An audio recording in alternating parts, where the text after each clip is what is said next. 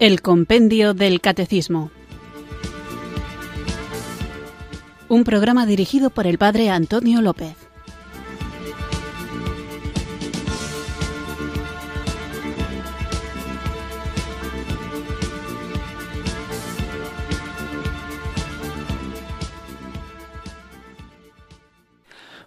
Buenas tardes, queridos oyentes de Radio María. Recibido un cariñoso saludo desde Irurzun, en Navarra, quienes sintonizáis una tarde más esta radio que cambia vidas, esta emisora de la Virgen, Radio María, para sintonizar el programa El Compendio del Catecismo, nuestro espacio diario de formación católica en el que tratamos de comprender la fe que queremos vivir, compartir y defender como estamos hablando estos días del gran misterio, esa locura de amor que es la Eucaristía, y a pesar de que hay muchas preguntas del compendio del catecismo que se refieren a ella, y todavía seguiremos tratando este tema durante unos cuantos días, no quiero hacer muy larga la introducción para meternos cuanto antes, nunca mejor dicho, en harina lo digo por el pan consagrado, así que vamos a comenzar invocando al Espíritu Santo con un canto que además augura, adelanta el tema que vamos a tratar hoy. Así que escuchemos la letra de esta canción, un clásico de las liturgias, un canto muy adecuado para la Santa Misa y que nos sirva para invocar juntos el don del Espíritu Santo.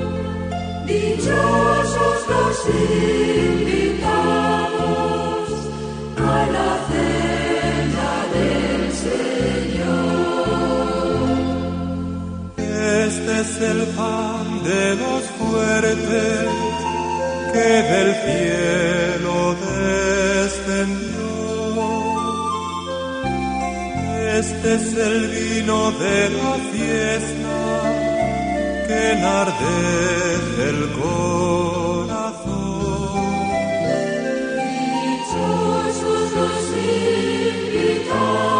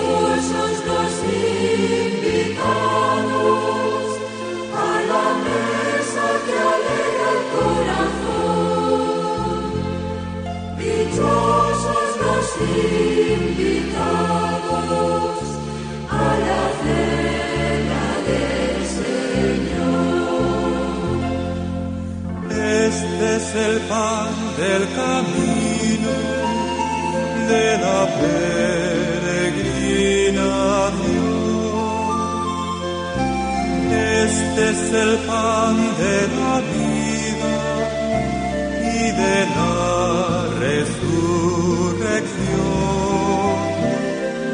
Dichosos los invitados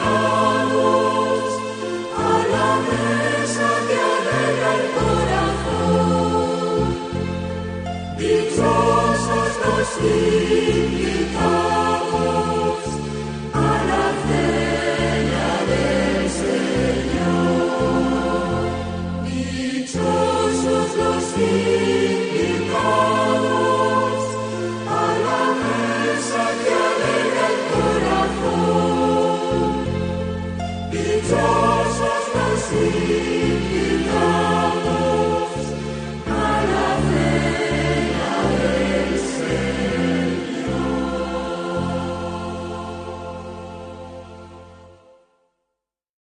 Hemos invocado al Espíritu Santo con esta canción, muy apropiada, como os decía, sobre todo para el momento de la comunión, es un bonito canto de comunión, dichosos los invitados a este banquete, y es que de eso vamos a hablar hoy.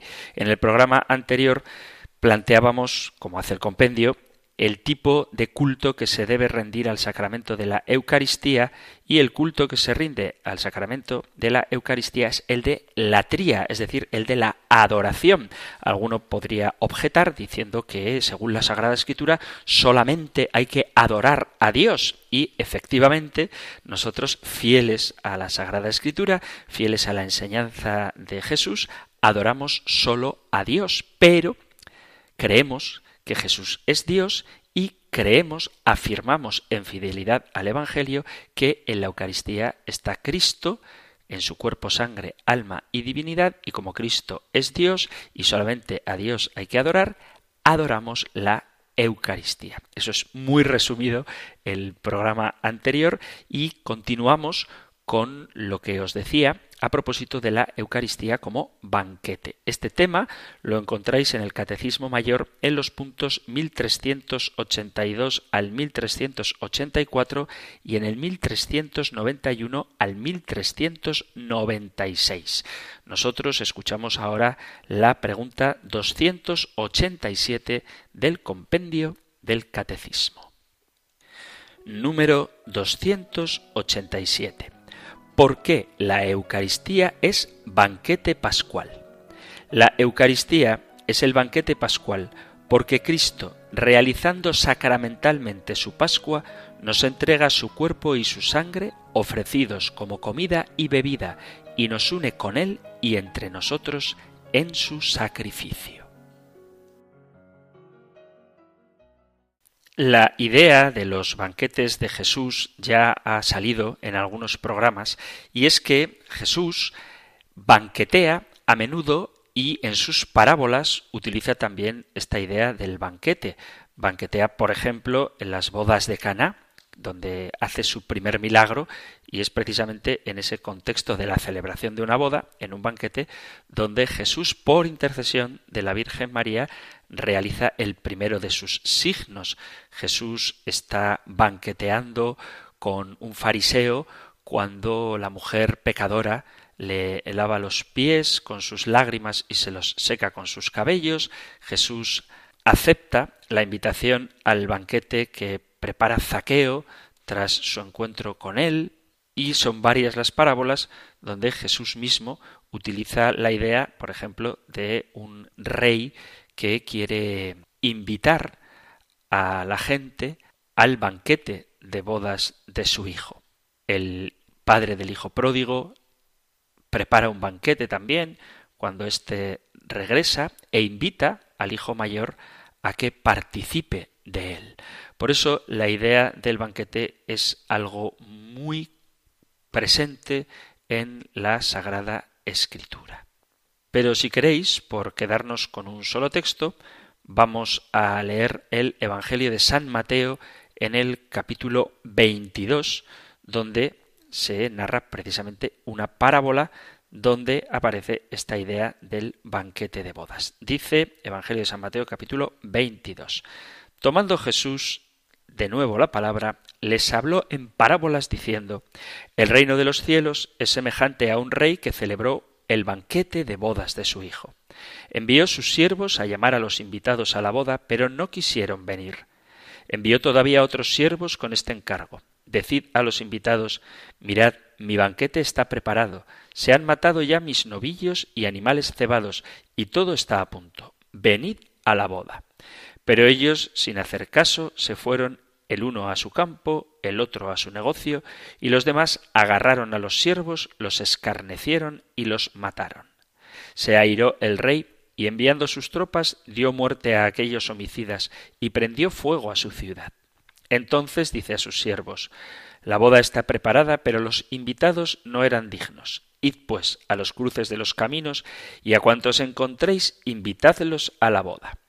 Los siervos salieron a los caminos, reunieron a todos los que encontraron, malos y buenos, y la sala de bodas se llenó de comensales. Entró el rey a ver a los comensales, y al notar que había allí uno que no tenía traje de boda, le dice Amigo, ¿cómo has entrado aquí sin traje de boda? Él se quedó callado. Entonces el rey dijo a los sirvientes Atadle de pies y manos y echadle a las tinieblas de fuera, Allí será el llanto y el rechinar de dientes, porque muchos son llamados, mas pocos escogidos. Este texto que he leído es Mateo capítulo 22 versículo del 1 al 14. Ciertamente hay que comenzar advirtiendo que este banquete nupcial apunta al corazón mismo de la realidad porque manifiesta y pone en juego todo el misterio de Dios, el misterio del hombre y el misterio del mundo. La Eucaristía se celebra, en cierto sentido, sobre el altar del mundo, dice San Juan Pablo II. Ella une el cielo y la tierra, abarca e impregna toda la creación. El Hijo de Dios se ha hecho hombre para reconducir todo lo creado en un supremo acto de alabanza a aquel que lo hizo de la nada. De este modo, Él, el sumo y eterno sacerdote, entrando en el santuario eterno mediante la sangre de su cruz, devuelve al Creador y Padre toda la creación redimida. Lo hace a través del ministerio sacerdotal de la Iglesia y para gloria de la Santísima Trinidad. Verdaderamente este es el misterio de la fe que se realiza en la Eucaristía. El mundo, nacido de las manos de Dios Creador, retorna a Él redimido por Cristo.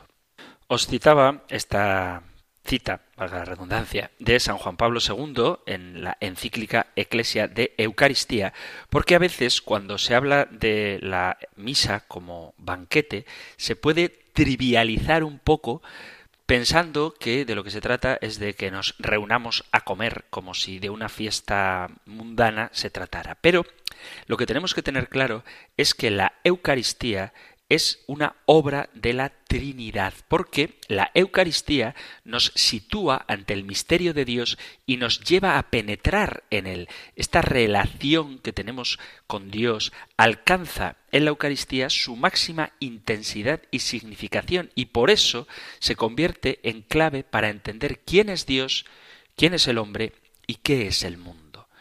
Dios, que en la intimidad de la Santísima Trinidad es una comunidad eterna de vida y amor, se abre para comunicar la vida fuera de sí mismo y hace al hombre capaz de integrarse en esa vida amorosa de la Trinidad. La Eucaristía es obra de la Santísima Trinidad, una obra que resume, concentra y lleva a plenitud toda su intervención en el mundo y en la historia.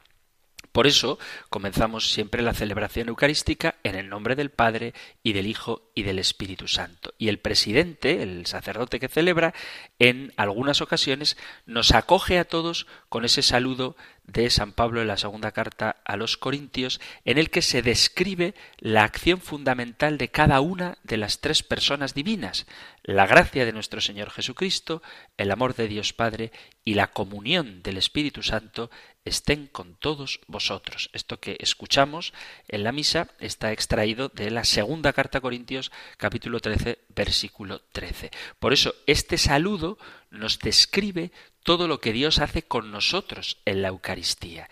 Es el Padre, Dios Padre, la fuente y el fin de la Eucaristía. La Eucaristía es revelación y comunicación del amor del Padre. Es el gran abrazo en el que culmina ese misterio de su inmensa ternura hacia nosotros. Ese gran amor que no tiene otra razón que la bondad de Dios, ese amor sin límites del que hemos nacido y que constituye nuestra verdad última. Dice el apóstol Pablo en la carta a los Efesios, en el capítulo 1, bendito sea el Dios y Padre de nuestro Señor Jesucristo, que nos ha bendecido con toda clase de bendiciones espirituales en los cielos en Cristo, por cuanto nos ha elegido en Él antes de la creación del mundo, para ser santos e inmaculados en su presencia, en el amor eligiéndonos de antemano para ser sus hijos adoptivos por medio de Jesucristo, según el beneplácito de su voluntad, para alabanza de la gloria de su gracia, con que nos agració en el amado.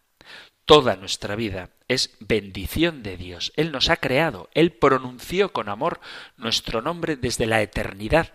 Él nos hizo existir de la nada y nos mantiene a cada instante en el ser. Nos hace crecer y nos conduce hacia la plenitud de lo que estamos llamados a realizar en nuestra vida. Dios creó al hombre y a la mujer para que experimentásemos como Él la dicha de ser el uno para el otro, de realizarnos haciendo al otro y transmitir la vida humana. Para nosotros creó todas las demás criaturas, el cielo, la tierra, el sol, la luna, las flores, los animales, son el escenario de nuestra vida y son testigos de la sabiduría y de la bondad de Dios para que, admirándolos y cuidándolos, participásemos de la providencia y cuidado de Dios para que todas las cosas alcancen su última perfección. Pero la bendición de Dios no acaba ahí, en la creación, sino que a partir de Abraham, Dios penetra en la historia humana que se encaminaba hacia la muerte, fruto del pecado, y se convirtió en acción recreadora.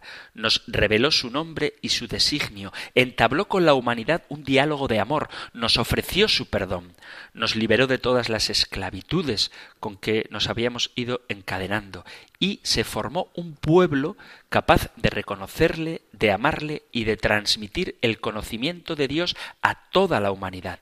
Acarició nuestros oídos con sus promesas formidables, se nos mostró tierno como una madre y fiel y cariñoso como un esposo. Se prestó a ser pastor y guía solícito en nuestro caminar. Y su bendición, en un momento culminante, llegó hasta el extremo. Ya no se conformó con darnos la vida en la creación, sino que se nos dio él mismo en su Hijo, que es todo lo que tenía. Lo hizo uno de nosotros para que hablase nuestro lenguaje. Trabajó con manos de hombre, pensó con inteligencia de hombre, obró con voluntad de hombre, amó con corazón de hombre. A través de él nos reveló el misterio de su amor, nos descubrió la grandeza de nuestra vocación y nos enseñó que la ley fundamental de la perfección humana es el mandamiento del amor. Y sobre todo al hacerle derramar libremente su sangre por nosotros, llegó a la locura de amor que nos hace exclamar extasiados con San Pablo, el Hijo de Dios me amó y se entregó a sí mismo por mí. Carta a los Gálatas, capítulo 2, versículo 20. Con esta entrega suprema nos reconcilió consigo y entre nosotros y nos arrancó de la esclavitud del pecado, nos hizo hijos en el Hijo conformándonos a su imagen y nos dio las primicias del Espíritu que nos capacita para amar como Él nos ama y es la prenda de nuestra herencia. Dice la Sagrada Escritura, la carta a los Romanos capítulo 8 versículo 11.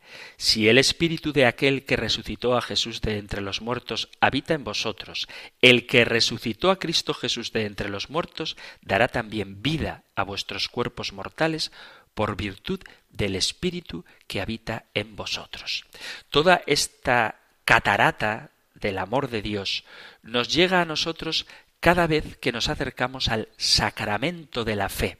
Este repaso a la historia de la salvación culmina en el sacramento de la Eucaristía, en el que el Señor dejó a los suyos una prenda de esperanza y un viático para el camino, en el que los elementos de la naturaleza cultivados por el hombre se convierten en su cuerpo y sangre gloriosa, en la cena de comunión fraterna y en la pregustación del banquete celestial. La Eucaristía, nacida del amor del Padre, nos encamina con total seguridad hacia aquella entrada definitiva en la plenitud de su amor cuando oiremos la sentencia definitiva. Venid, benditos de mi Padre, tomad en posesión el reino preparado para vosotros desde la creación del mundo. Evangelio de San Mateo, capítulo 25, versículo 34. Este banquete que celebramos en esta tierra, con los elementos de la creación y de nuestro trabajo, nos llevará a participar en el banquete definitivo en los cielos nuevos y la tierra nueva que augura la segunda carta de Pedro, capítulo 3. Con toda retundidad dice Jesús, mi Padre es quien nos da el verdadero pan del cielo, el que come de este pan vivirá para siempre. Vuelvo a remitiros a un capítulo de referencia para hablar de la Eucaristía, que es el capítulo sexto del Evangelio de San Juan. La Eucaristía es el banquete del Señor Jesús, dice San Pablo en otro texto de referencia sobre este tema, la primera carta a Corintios capítulo 11, Jesús el Señor, la noche en que iba a ser entregado, tomó pan y después de dar gracias lo partió y dijo, Esto es mi cuerpo entregado por vosotros, haced esto en memoria mía. Igualmente, después de cenar, tomó el cáliz y dijo, Este cáliz es la nueva alianza sellada con mi sangre. Cuantas veces bebáis de él, hacedlo en memoria mía. La Eucaristía fue instituida por Jesús y sigue siendo presidida y realizada por Él. Él es el novio. Por eso leía la parábola del Evangelio de Mateo capítulo 22 en referencia a lo que dice el capítulo 19 del Apocalipsis. Dichosos los invitados al banquete de bodas del Cordero. Por eso llamamos a la Eucaristía la cena o el banquete del Señor. Los cuatro relatos que tenemos de la institución de la Eucaristía, en los Evangelios de Mateo, Marcos, Lucas y en la primera carta de San Pablo a los Corintios, y las alusiones que hace el Evangelio de San Juan en el capítulo sexto, nos ofrecen indicaciones preciosas sobre el significado que Jesús quiso darle a este banquete. Dice el compendio del Catecismo, la Eucaristía es el banquete pascual de Cristo. Todos los relatos coinciden en afirmar que la cena se celebró al caer la tarde, por eso se llama la cena, y que tuvo un carácter pascual. En efecto, todo comienza con la pregunta que le hacen los discípulos a Jesús. Evangelio de San Lucas, capítulo 22, versículo 15. ¿Dónde quieres que vayamos a prepararte la cena pascual?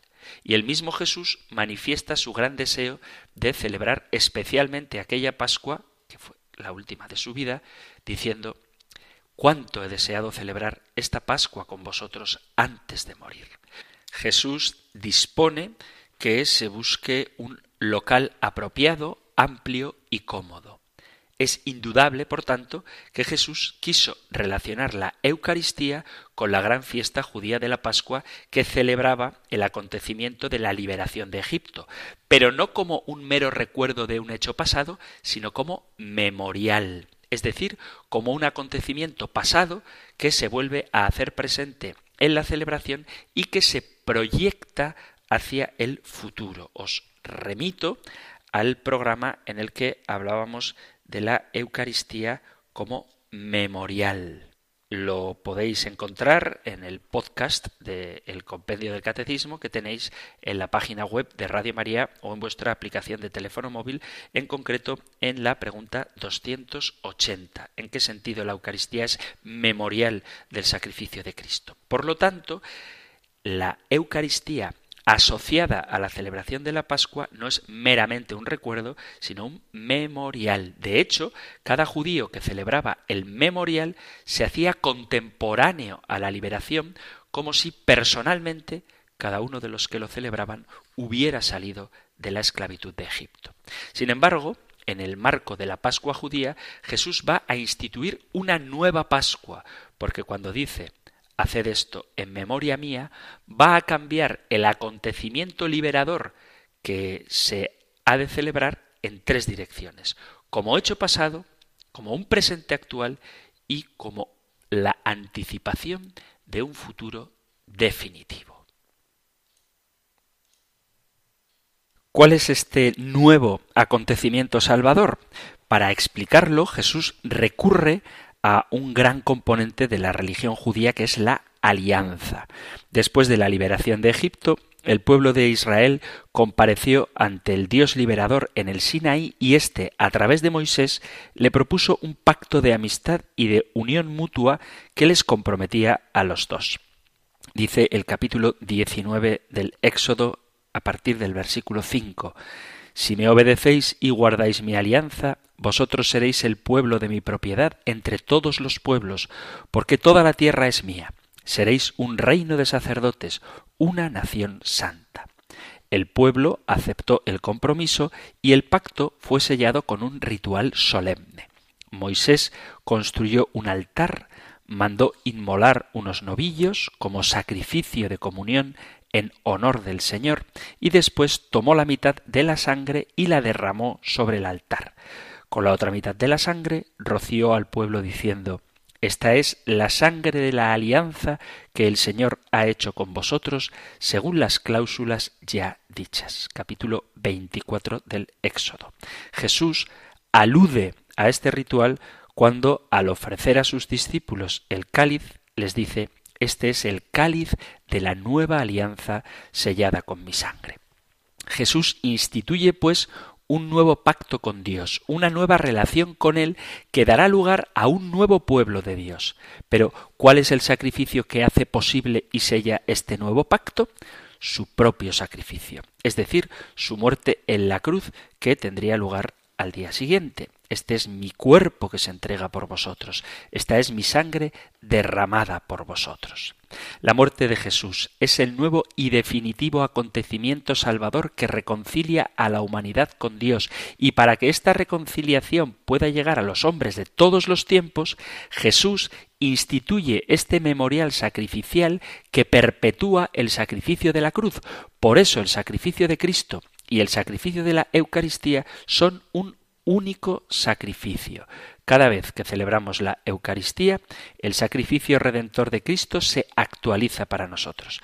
Dice San Pablo, primera carta a los Corintios, capítulo 11, versículo 26, siempre que coméis de este pan y bebéis de este cáliz, anunciáis la muerte del Señor hasta que Él venga. Y nosotros en cada Eucaristía, después de la consagración, proclamamos, anunciamos tu muerte, proclamamos tu resurrección. Ven, Señor Jesús. De este modo, la Eucaristía aplica a los hombres de hoy la reconciliación obtenida por Cristo una vez por todas para la humanidad de todos los tiempos.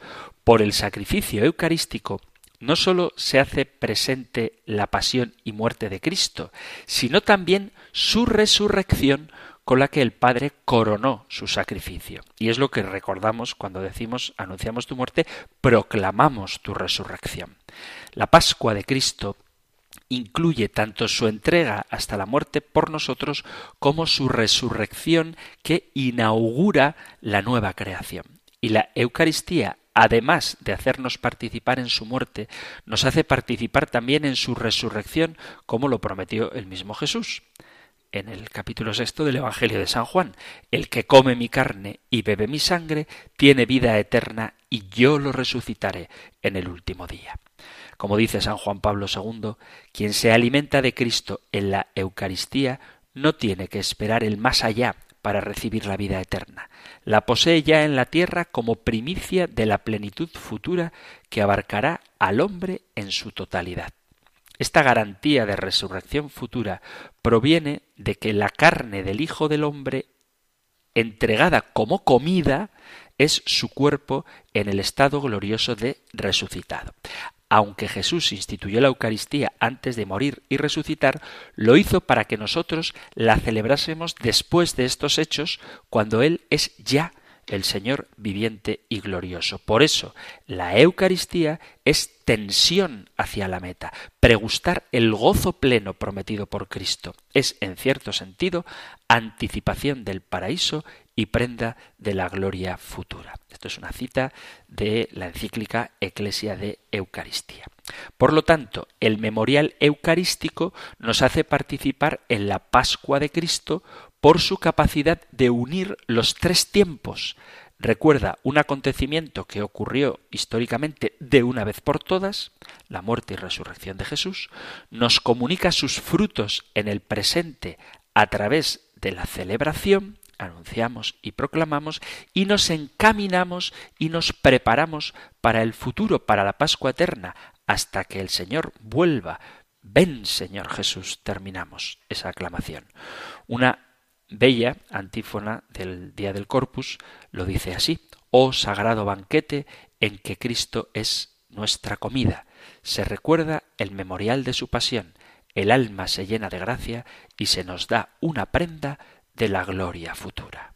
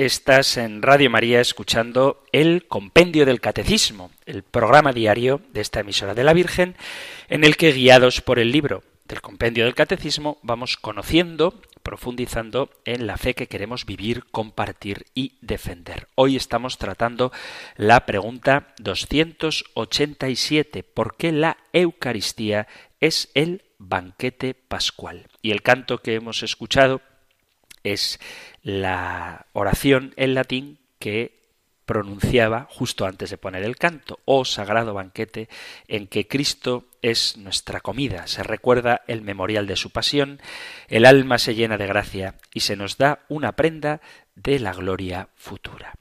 Las primeras palabras de esta antífona nos llevan a una consideración sobre el modo como quiso Jesús que participáramos de su Pascua. Él tomó pan, lo partió y se lo dio diciendo, Esto es mi cuerpo. Tomó una copa, se la dio y dijo, Esta es mi sangre. Jesús instituye un banquete, una comida con dos elementos, el pan y el vino, que tenían una gran importancia en la tradición judía y les da un nuevo significado. El pan era el alimento fundamental para saciar el hambre y por ello era símbolo de la vida. El vino era la bebida festiva, símbolo de alegría, de amistad y de alianza. Jesús los asume, pero les da un nuevo sentido. Son su cuerpo entregado y su sangre derramada, es decir, son él mismo que se entrega a favor de los hombres. Nos encontramos ante una acción que carece de antecedentes en ninguna otra religión. El hecho de que alguien dé a comer su cuerpo y a beber su sangre es algo radicalmente nuevo de Jesucristo que causó escándalo ya entre sus contemporáneos. Pero las palabras de Jesús son claras. Yo os aseguro que si no coméis la carne del Hijo del Hombre y no bebéis su sangre, no tendréis vida en vosotros. El que come mi carne y bebe mi sangre, vive en mí y yo en él. Y no se trata, ya lo hemos visto, de un alimento metafórico. Lo que recibimos bajo las apariencias de pan y vino es el cuerpo y la sangre del Señor, es decir, a Él mismo que se ha ofrecido por nosotros. Y al recibirlo, entramos en una íntima unión con Él que nos introduce en la misma vida de la Trinidad. Lo mismo que el Padre, que vive en mí, me ha enviado y yo vivo por el Padre, también el que me coma vivirá por mí. Cuando San Pablo nos relata el episodio de la institución de la Eucaristía, lo hace para transmitir la tradición de la Eucaristía corrigiendo una situación concreta de la comunidad de Corinto. Dice en el capítulo 11, versículo 18, ha llegado a mis oídos que cuando os reunís en asamblea hay entre vosotros divisiones, y dice, el cáliz de bendición que bendecimos no nos hace entrar en comunión con la sangre de Cristo, y el pan que partimos no nos hace entrar en comunión con el cuerpo de Cristo? Pues si el pan es uno solo y todos participamos de ese único pan, todos formamos un solo cuerpo. Es decir, nuestra unión con Cristo, que es don y gracia para cada uno, nos asocia también a su cuerpo que es la Iglesia. Y en este sentido el banquete es una congregación porque eleva, es una congregación, es una invitación de una asamblea reunida de varios invitados, que nos eleva a la experiencia de fraternidad y es la fuerza que genera la unidad. La Eucaristía crea la Iglesia como comunión de personas, como imagen y participación de la comunión trinitaria. En ella el Padre atiende y realiza el deseo de Jesús. Te pido que todos sean uno, Padre, lo mismo que tú estás en mí y yo en ti, que también ellos estén unidos a nosotros. De este modo el mundo podrá creer que tú me has enviado. Por eso cuando hablamos de la Eucaristía como banquete hay que entender qué alimento es el que estamos recibiendo y cómo ese alimento evoca la cena pascual que a su vez evoca la salida de la esclavitud, que a su vez evoca la promesa, la alianza que Dios instituye con su pueblo. Promesa, liberación, banquete al que Jesús da un nuevo significado en su propio cuerpo y sangre. Y cuando nos reunimos en la comunidad, en el festejo, no lo hacemos al modo en que se reúnen los amigotes para celebrar una boda después de la misa, cosa que nunca entenderé, que la gente vaya al banquete y no vaya a la celebración, porque a lo que te invitan es a que seas testigo de la unión de amor de dos personas que se están casando. Lo que se hace después es celebrar, pero a lo que te invitan es a la boda. Este es otro tema. Pero en cualquier caso, cuando nos reunimos, no lo hacemos en torno a una fiesta en el sentido puramente humano para celebrar una amistad entre personas que se quieren, que es algo muy bonito y muy noble, sino que cuando nos reunimos como convidados a este banquete, estamos haciendo visible esa unión que entre los cristianos debemos tener porque estamos llamados a vivir en la intimidad de la Santísima Trinidad cumpliendo el deseo que acabo de citar del Evangelio de San Juan capítulo 17 de que todos seamos uno, lo mismo que el Padre, el Hijo y el Espíritu son uno. Te pido que todos sean uno, Padre, lo mismo que tú estás en mí y yo en ti, que también ellos estén unidos a nosotros. Y este es el mejor testimonio. Así el mundo, dice Jesús, podrá creer que tú me has enviado. Y ya que hemos hablado del papel del Padre y del papel de Jesús en la Eucaristía, en el banquete eucarístico, tenemos que ver también en la celebración de la Eucaristía la efusión del Espíritu Santo. Por la comunión de su cuerpo y de su sangre, Cristo acrecienta en nosotros el don de su Espíritu que nos fue infundido ya en el bautismo e impreso como sello en el sacramento de la confirmación. Es decir, que de alguna manera la Eucaristía es un Pentecostés. Este es el último secreto que nos descubre por qué y cómo participamos del banquete pascual de Cristo. Dice San Efrén, llamó pan a su cuerpo viviente, lo llenó de sí mismo y de su espíritu, y quien lo come con fe, come fuego y espíritu. Tomad, comed todos de él, y coméis con él el Espíritu Santo. Todo lo que sucede en la Eucaristía es obra del Espíritu Santo. Veamos cómo opera el Espíritu en la celebración de la Eucaristía. Es el Espíritu, el Espíritu Santo, quien nos prepara para recibir a Cristo. El Espíritu ha tenido que hacer una acción previa y preparatoria por cierto muy larga en el tiempo. Él, el aliento dador de vida, tuvo que comenzar creando el mundo de la nada y al hombre como imagen de Dios, como persona capaz de amar. Después, con su acción, dirigiendo a los profetas y transformando a los hombres, fue creando un pueblo de creyentes capaz de transmitir el conocimiento de Dios a todas las naciones y les hizo recorrer un largo camino de fe que sirvió para preparar la venida de Cristo. Por su inspiración y su fuerza, todos los hechos y los dichos del Antiguo Testamento, la promesa, la alianza, el éxodo, la Pascua, el exilio y el retorno, fueron preparación y profecía de la salvación que traería Cristo. Llegado el momento culminante, fue por la acción del Espíritu Santo que el Verbo de Dios se encarnó en las entrañas purísimas de María y ungió a Jesús con su fuerza para que pasara, como dice San Pedro en los Hechos de los Apóstoles en el capítulo 10, haciendo el bien y curando a los oprimidos por el diablo. Y después de la muerte y resurrección de Jesús, fue derramado el Espíritu sobre los discípulos para hacerlos hombres nuevos capaces de colaborar en la misión de Cristo. Desde entonces, el Espíritu reside y actúa en la Iglesia, que es el nuevo pueblo de Dios, como ámbito de su presencia permanente, su templo y su instrumento de acción transformadora. Él mismo es el que construye permanentemente a la Iglesia, dándole nuevos miembros por la consagración de la fe y el bautismo. Todos nosotros, en el bautismo, somos ungidos, somos transformados por el Espíritu y portadores del Espíritu. Y esta gracia fue completada en nosotros por la confirmación, que es, como ya vimos, el sacramento del Espíritu, que nos enriqueció con una fuerza especial para ser auténticos testigos de Cristo. De este modo, nos capacita para participar de la Eucaristía, donde el Espíritu actúa como Espíritu de comunión.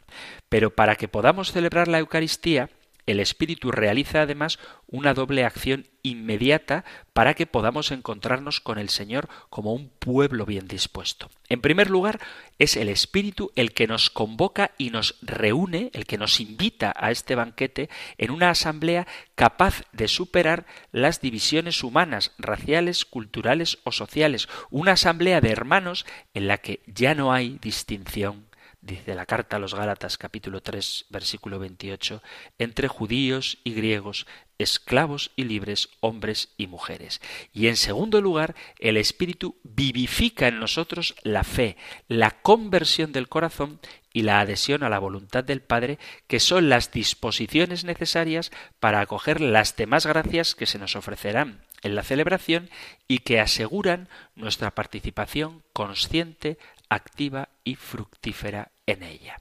El Espíritu Santo nos recuerda el misterio de Cristo.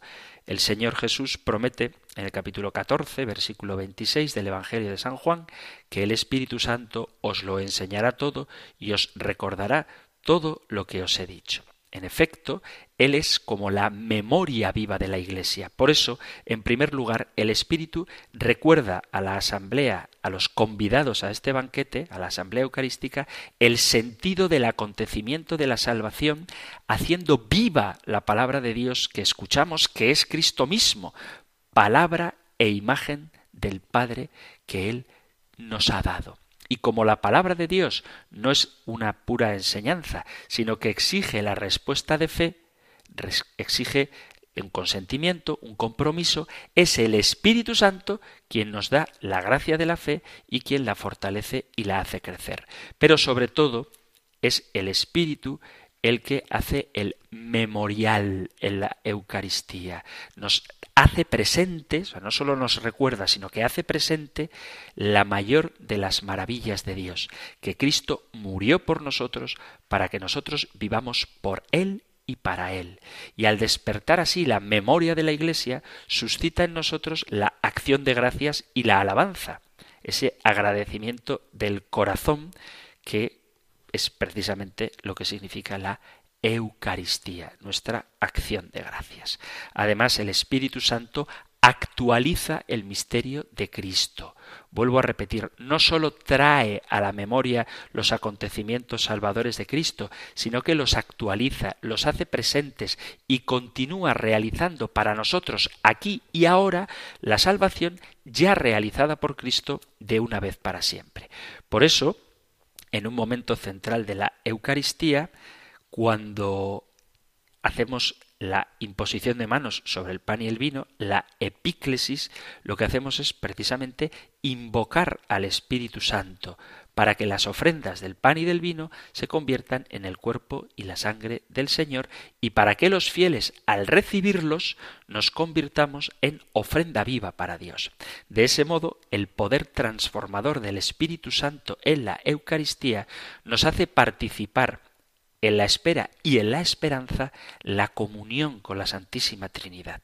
Enviado por el Padre, que escucha la invocación de la Iglesia, el Espíritu da vida a los que lo acogen y constituye para ellos las arras de la herencia. El Espíritu Santo se nos da como arras, dice el texto de la segunda carta a Corintios en el capítulo primero, versículo 22. Segunda Corintios, capítulo 1, versículo 22 el que nos marcó con su sello y nos dio en arras el Espíritu en nuestros corazones.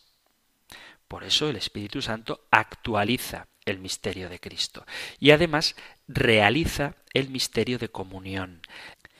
En la celebración de la Eucaristía se hacen dos invocaciones, una que precede a la consagración y otra invocación al Padre. Te pedimos humildemente que el Espíritu Santo congregue en la unidad a cuantos participamos del cuerpo y de la sangre de Cristo. Y es que mediante la participación en la Eucaristía, el Espíritu Santo realiza en nosotros el misterio de la comunión. Al darnos la vida divina, une a los fieles en Cristo y entre sí para que formemos un solo cuerpo, el cuerpo de Cristo, y por Él, con Él y en Él nos une al Padre. El fruto, pues, del Espíritu en la Eucaristía es inseparablemente comunión con la Trinidad y comunión fraterna entre nosotros. Hemos visto que en la Eucaristía Jesús nos invita a este banquete, nos convoca para conversar y cenar con nosotros. Dice un texto precioso del libro del Apocalipsis, en el capítulo 3, versículo 20, mira que estoy a la puerta y llamo. Si alguno oye mi voz y me abre la puerta, entraré en su casa y cenaré con él y él conmigo. Pero en esta cena Jesús nos entrega su vida. No se trata de una comida entre amigos sin más. El Padre nos acoge en su amor inefable y el Espíritu nos transforma para introducirnos en la comunión misma de la Santísima Trinidad. Ante semejante donación de Dios, la Asamblea Eucarística, el pueblo congregado, los invitados al banquete, a través del sacerdote, concluye la plegaria eucarística con esta alabanza que es propia solo del sacerdote, por más que en muchas parroquias los fieles también la proclamen, esto pertenece solo al sacerdote. Por Cristo, con Él y en Él, a ti Dios Padre Omnipotente, en la unidad del Espíritu Santo, todo honor y toda gloria por los siglos de los siglos. Y ahora sí, el pueblo reunido corrobora esta alabanza con un rotundo Amén. La Eucaristía, por lo tanto, es un banquete que nos une a Cristo, banquete sagrado de la comunión en el cuerpo y la sangre del Señor. Mediante la comunión, Cristo entra en común unión íntima con nosotros, nos hace partícipes de su vida divina, somos contemporáneos de la última cena, conserva, aumenta y renueva la vida recibida en el bautismo y ratificada por el sello del Espíritu Santo en la confirmación. Es una prenda de la gloria futura. La aspiración a la comunión con Dios es algo que es común a todas las religiones y por eso para expresar esa comunión con Dios, realizan sacrificios y comidas sagradas en las que se considera que Dios comparte algo por el hombre. Esos sacrificios del Antiguo Testamento preparan ya ese deseo del hombre de entrar en comunión con Dios. Y es Cristo quien llena ese deseo del hombre. Con su encarnación, Cristo comparte nuestra naturaleza humana para hacernos partícipes de su naturaleza divina. Es en la Eucaristía donde Dios concretó e hizo realidad este deseo del hombre. Tenemos que beber el cáliz, dice San Juan Crisóstomo, como si pusiéramos los labios en el costado abierto de Cristo.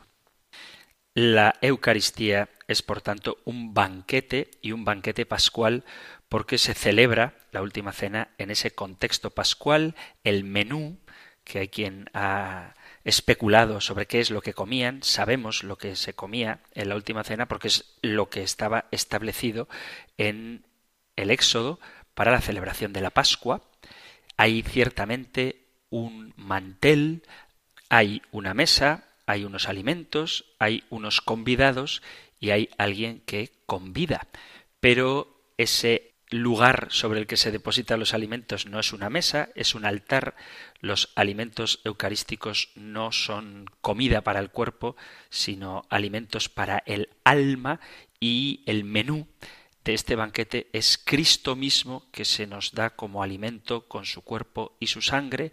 Hay un anfitrión que nos invita, que es Dios mismo, y hay unos convidados que no están llamados simplemente a participar de la mesa, sino a participar de la vida de aquel que convida, que es el mismo que hace de altar del sacrificio y que es el mismo que ofrece el sacrificio y que es el mismo alimento que recibimos. Jesucristo, sacerdote, víctima y altar. Por eso el banquete pascual, el banquete de la Eucaristía, no se puede frivolizar, ni trivializar, ni tratar simplemente, como os decía antes, como una comida entre amigos, porque lo que ahí se está celebrando, lo que ahí se está haciendo, es actualizar el sacrificio único y definitivo que Cristo ha hecho por nosotros como expresión del inmenso amor que Dios Padre nos tiene y quien realiza este sacramento, quien transforma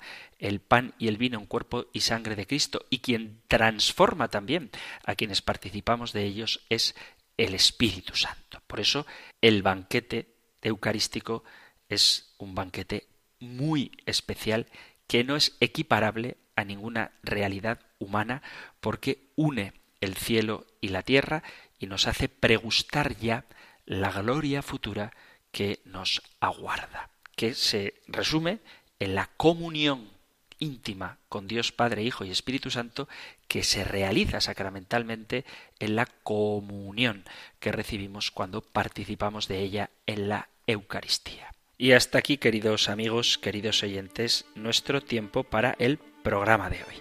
Os recuerdo que si queréis participar en el programa, si queréis enviar vuestras preguntas, vuestras consultas, vuestros testimonios y, si las hay, también vuestras discrepancias, podéis hacerlo enviando un mensaje al correo electrónico compendio arroba compendio arroba o si lo preferís enviando un mensaje de WhatsApp al 668 594 383 668 594 383 para WhatsApp o compendio arroba radiomaria.es para vuestros mensajes de correo electrónico. Terminamos ahora recibiendo la bendición del Señor. El Señor te bendiga y te guarde, el Señor ilumine su rostro sobre ti y te conceda su favor, el Señor te muestre su rostro y te conceda la paz. Muchísimas gracias por estar ahí, gracias por escuchar el compendio del catecismo y si queréis, volveremos a encontrarnos en un próximo programa. Un fuerte abrazo.